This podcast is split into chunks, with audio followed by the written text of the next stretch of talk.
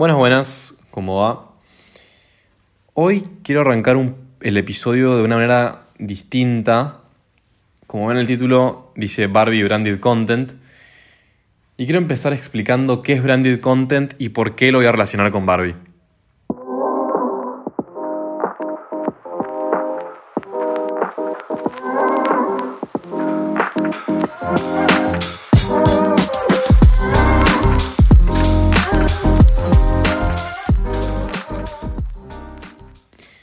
Branded content es un concepto que vi hace poco, en este último cuatrimestre, en mi clase de publicidad. Em, pero bueno, me parece que tiene mucho que ver con lo que está pasando con Barbie y lo que va a pasar con las próximas películas eh, y las que ya estuvieron apareciendo estos, este último año y las que van a aparecer en los próximos. Entonces, bueno, mi mini definición eh, medio a lo criollo de qué es branded content, que lo acabo de ver, es la conversión de la publicidad a entretenimiento. O sea, es cuando una marca hace entretenimiento sin asociarlo a ningún producto, eh, o sí, no, no, importa mucho eso, sino que la marca se propone eh, hacer entretenimiento del tipo que sea, entonces se termina asociando ese entretenimiento que se produjo con la marca. Por ejemplo, eh, un caso muy conocido y que mismo, bueno, lo vimos en la clase, es el de Red Bull. Em, Red Bull es una compañía con muchísimo branded content. Eh, bueno, primero que nada, tiene una línea de Fórmula 1, que no es menor, o sea, es una marca de energizantes, Red Bull, pero que se metió en Fórmula 1, en eh, fútbol, en distintos deportes. Em, y también, por ejemplo, el desafío este muy conocido de eh, tipo este que se tira de la estratosfera y se cae en caída, en caída libre. Entonces lo que hace ahí Red Bull es asociar la marca Red Bull con un ideal. En este caso, un ideal de riesgo, velocidad, peligro. Entonces, todo lo que es Red Bull, o sea, la identidad de Red Bull se ve muy reflejada en el entretenimiento que hace también. Como que no es eh, al azar, no es que Red Bull un día se despertó y dijo, a ver, eh, sí, Fórmula 1. No, no, no, es una estrategia pensada donde se está asociando eh, la idea de Red Bull como algo peligroso, extremo. También, bueno, su producto despierta un poco también este, este sentimiento, ¿no? De energizante, de, energía, de, de poder todo eso asociarlo con este tipo de entretenimiento. Em, o, por ejemplo, un, ejemplo que también me gusta em, llamar la atención, porque es una aplicación que uso mucho, es la aplicación de Nike Run Club. Es una aplicación que hizo Nike, em, que es básicamente como un acompañante estadístico de las salidas a correr que tiene una persona. O sea, vos agarras esta aplicación, te la bajas y antes de salir a correr, tocas un botón y te mide cuánto corres, cuántas calorías quemaste, la, el distinto.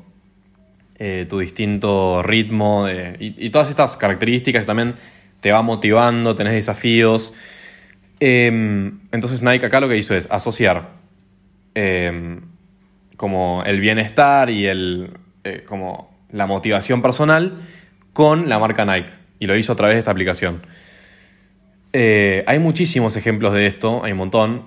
Eh, me parece innecesario como nombrarlos porque no, no, quiero hablar de eso, sino de cómo se relaciona con Barbie. Pero bueno, el objetivo final del branded content es establecer un vínculo distinto con el consumidor, o sea, la marca que tenga un vínculo distinto con el consumidor, y que no sea tanto, mirá mi nuevo producto, lo que le estoy vendiendo, sino más bien, mirá lo copado que es el entretenimiento que hice. Pasa más por ese lado. Y eso, o sea, todo ese sentimiento de mirar la, marca copada que soy, que te dice esto a vos, consumidor, genera top of mind. ¿Qué top, qué es top of mind? Es básicamente cuando alguien te dice pensar en una marca de zapatillas deportivas, lo primero que se tenía en la cabeza, las primeras cinco, ese, es el top of mind. Em, entonces, cuando yo tenga que comprarme unas nuevas zapatillas tras haber usado Nike Run Club. eh, estoy más propenso a comprar zapatillas Nike que eh, ASICS o Adidas o Topper. Porque yo al haber usado la aplicación de Nike y tenerlo constantemente como algo, como inconscientemente consumiendo la marca Nike, voy a tender más a comprarme unas Nike. Y esto está probado científicamente, o no sé, neurocientíficamente, ni idea. Eh, y bueno, también como que resignifica el nombre. Vos, es lo que estaba diciendo antes con Red Bull, asocias la idea con la marca. Y eso es muy verdad. Muy verdad. Entonces, Barbie. Eh, aclaro como rápidamente que Barbie me pareció como un gran ejemplo de branded content de parte de Mattel. Eh, es eso que decía, es como publicidad encubierta en cine, en entretenimiento. Eh, brevemente, ¿qué me pareció Barbie? No me maten, por favor, no me maten. No, no me pareció una gran película. Igual al parecer a mucha gente eh, le, le, pareció así. Como que siento que depende de dónde preguntás, recibís distintas críticas de Barbie. Sí, o sea, sé que lo, la mayoría de las críticas son muy positivas. Eh, especialmente dentro de la comunidad cinéfila y, y qué sé yo. Pero no sé, a mí no me terminó de gustar mucho. Eh, entiendo. Entiendo como que Barbie es. sería como el manifiesto feminista del, del siglo XXI.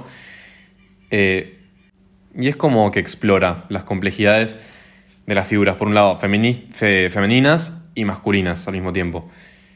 Es algo muy complejo de hacer, más que nada en, en una época donde cuesta mucho hablar estos temas donde se cuesta también plasmar en, en el cine eh, como las figuras femeninas y las masculinas y, bueno, siento que Greta Gerwig como que en parte eh, en parte tiene la libertad de hacerlo y por eso lo hace, ¿no? Eh, está como este retrato de la mujer empoderada que, que enfrenta la realidad cotidiana, este es como un mensaje medio de trasfondo, como que eh, por las dudas solamente diga spoilers, así que el que no la vio vaya a verla y, después escuche.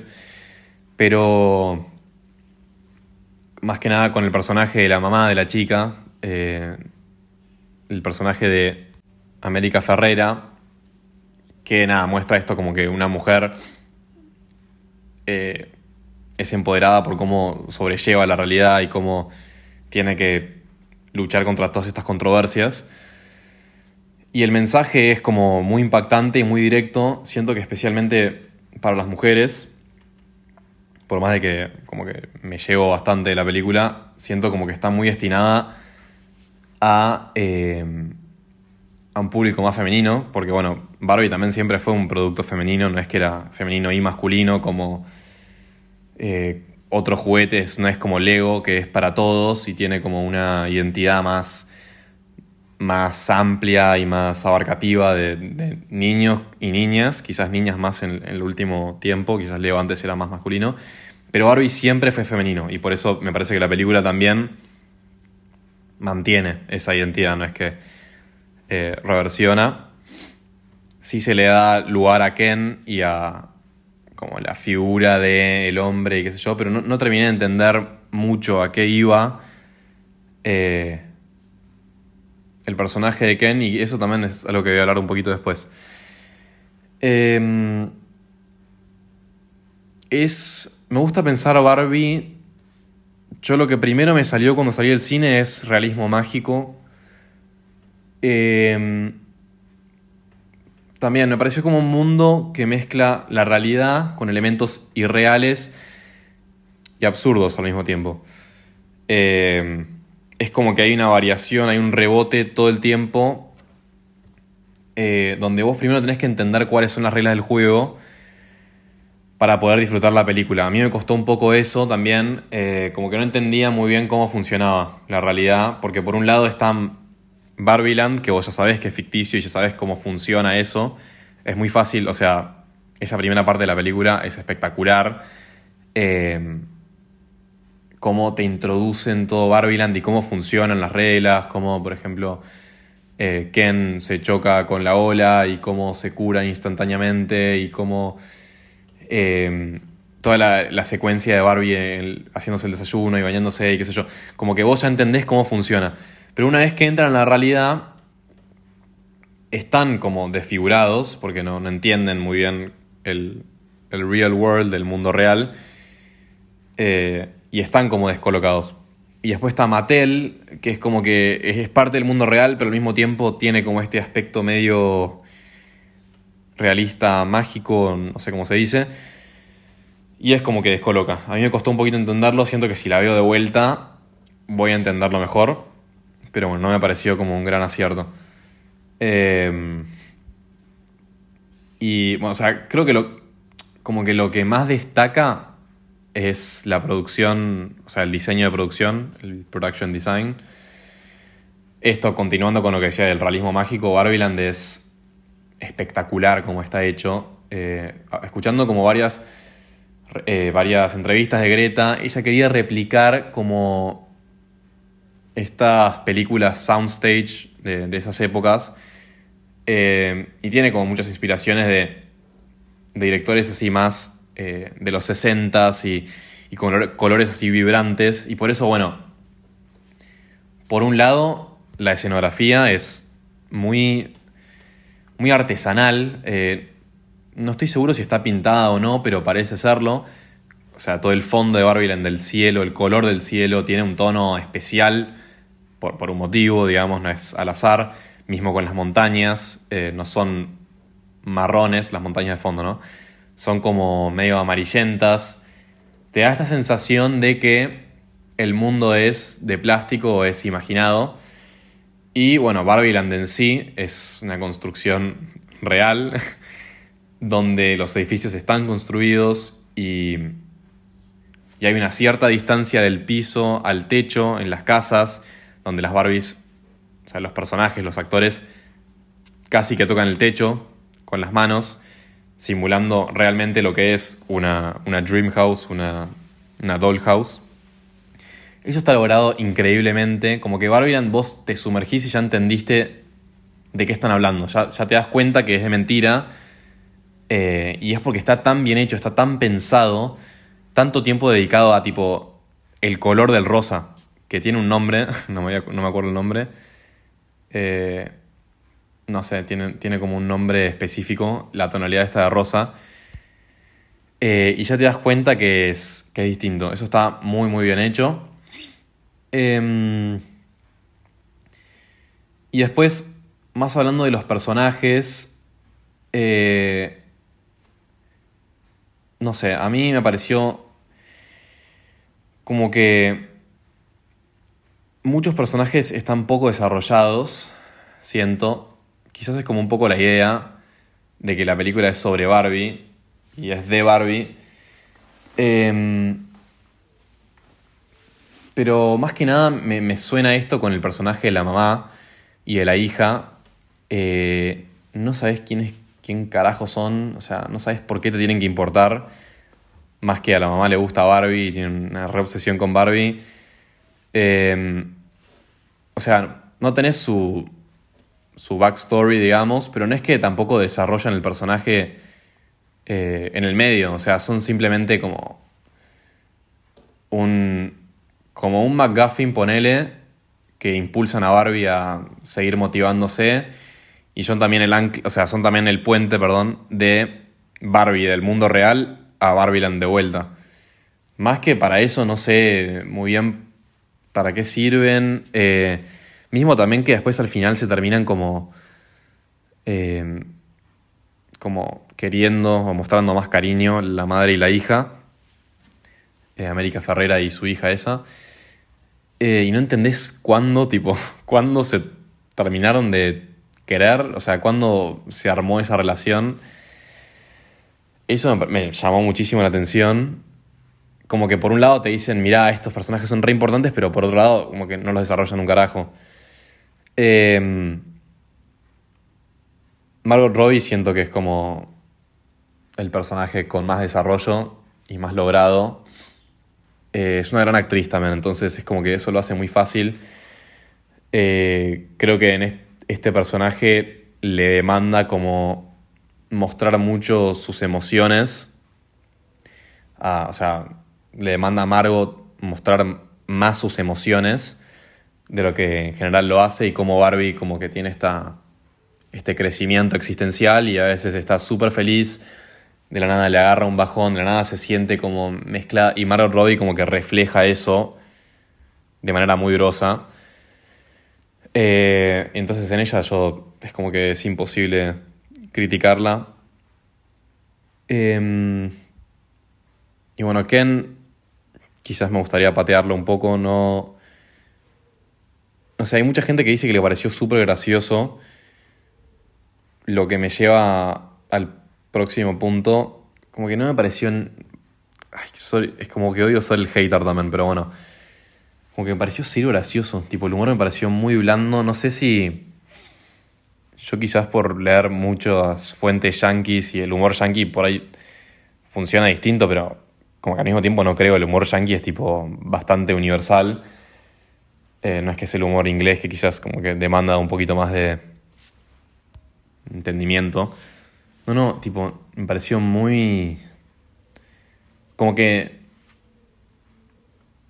No entendía... O sea, no me parecían...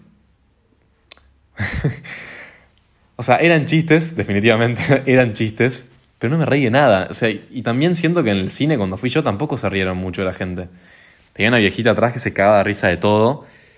Pero más allá de eso, como que yo por lo menos esperaba reírme de los chistes como medio meta eh, de que, uh, mirá, rompemos la cuarta pared o no sé qué, pero me parecieron como muy básicos y la, película está llena de chistes, llena. Entonces quizás uno o dos entraron, pero como que no, no conecté mucho con el humor que, planteaba la peli eh, y me pareció realmente una lástima. Eh, y después bueno, como que voy cerrando un poco la review de Barbie porque no, quiero tipo solo hatearla. Hay, hay, gente que le encantó, entonces no, me parece como muy interesante yo seguir puteándola. Em, es una peli que es muy abarcativa, o sea, trata temas complejos y de manera como profunda. Em, y siento como que abre muchos temas y no los termina de cerrar. Eh, yo me fui como sin entender qué es lo que me estaba intentando decir Greta y Noah, que son cracks, los quiero un montón. Pero no entiendo a qué va, tipo, a qué fue la película, como... Pero al mismo tiempo, quizás soy solo yo, porque hay gente que se fue muy conmovida del cine. Eh, yo no entendí mucho eso. Eh, y la sigo como procesando. Quizás debería haber de vuelta la peli. Pero bueno, eh, por lo menos se desvía un poco de lo que vienen siendo los, los típicos blockbusters de superhéroes. Así que me pone súper contento que la gente vaya, se vista, participe del cine y, o sea, al mismo tiempo es cine de autor. Greta la rompe toda, es crack, viene a hacer peliculones. Eh, y que la gente se motive con una película así, eh, nada, me pone muy contento. Lo mismo con Oppenheimer. Eh, es un poco lo mismo. La verdad me pone muy contento que la gente vaya al cine más allá de las pelis de Marvel o de franquicia que ya conocemos. Así que eso me ha parecido súper positivo. Pero bueno, volviendo un poco a branded content, Barbie perdón, Barbie no, Mattel está arrancando con una serie de películas o una franquicia de productos de Mattel eh, llevados al cine. O sea, lo que quiere hacer Mattel es básicamente agarrar sus productos y hacer películas con ellos. Em, es muy loco, es muy loco como el proyecto que ya tiene planteado. Como por ejemplo, digo un par de ejemplos, una peli de Hot Wheels dirigida por James Gunn. O una peli al estilo de A24 de Barney con Daniel Kaluuya.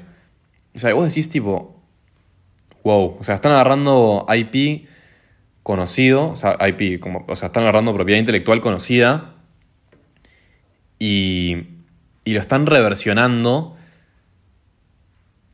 para hacer películas de cine de autor que al mismo tiempo son publicidad encubierta porque los stocks de Mattel acaban de dispararse, o sea, yo sé poco de economía, poco y nada, soy un choto, pero creo que le está yendo bárbaro. Y es muy posible que ahora toda todo el mundo vaya y se compre una Barbie o que eh, haya como un efecto de querer más Barbie, porque eso es lo que pasa con este tipo de películas. Eh, va a salir también una película de Uno, el juego de cartas, es de Mattel, o sea, están pasando estas cosas. Eh, y quizás sea el futuro de, de la industria, porque Nintendo también ya hizo su ejemplo de branded content, sacó Mario este mismo año y va a seguir pasando así. O sea, quizás es medio paja porque seguimos teniendo la misma propiedad intelectual repetida constantemente. O sea, no es que cambia mucho de lo que es el, modelo de superhéroes. O sea, Barbie ya lo conocemos, Mario ya lo conocemos, Barney también. Em, pero bueno, por lo menos le están dando una vuelta de tuerca. Por lo menos llaman a Greta Gerwig y le hacen a la película tener un mensaje recontra feminista, em, súper profundo, que está como que está tocando muchas fibras en, la gente. Eh, y eso es muy lindo, como que vayan más allá de la publicidad. Por eso no importa si me gustó o no me gustó Barbie. Sé que por lo menos es un éxito para la industria o para lo que está pasando con los blockbusters, digamos. Eh, y bueno, y creo que se va como esto, se va a crear un universo de, estas cosas de Mattel y, y me parece como desde un punto de vista publicitario es súper inteligente porque ahora se está asociando a Mattel con una identidad femenina. ¿Y qué vas, o sea, ¿y con qué se va a asociar cuando salga la de Barney? y con qué se va a asociar cuando salga la de American Girl y la de Max Steel y así, y así, y así. Eh, es muy groso desde un punto de vista publicitario. O sea, le va bien a Mattel, le va bien al cine, le va bien a la audiencia, están todos contentos. Esto fue Expreso de Cine. Ojalá que les haya gustado el episodio. Eh, cualquier cosa, duda, consulta, sugerencia, lo que sea en Expreso de Cine en Instagram. Y bueno, nos vemos la próxima. Ciao.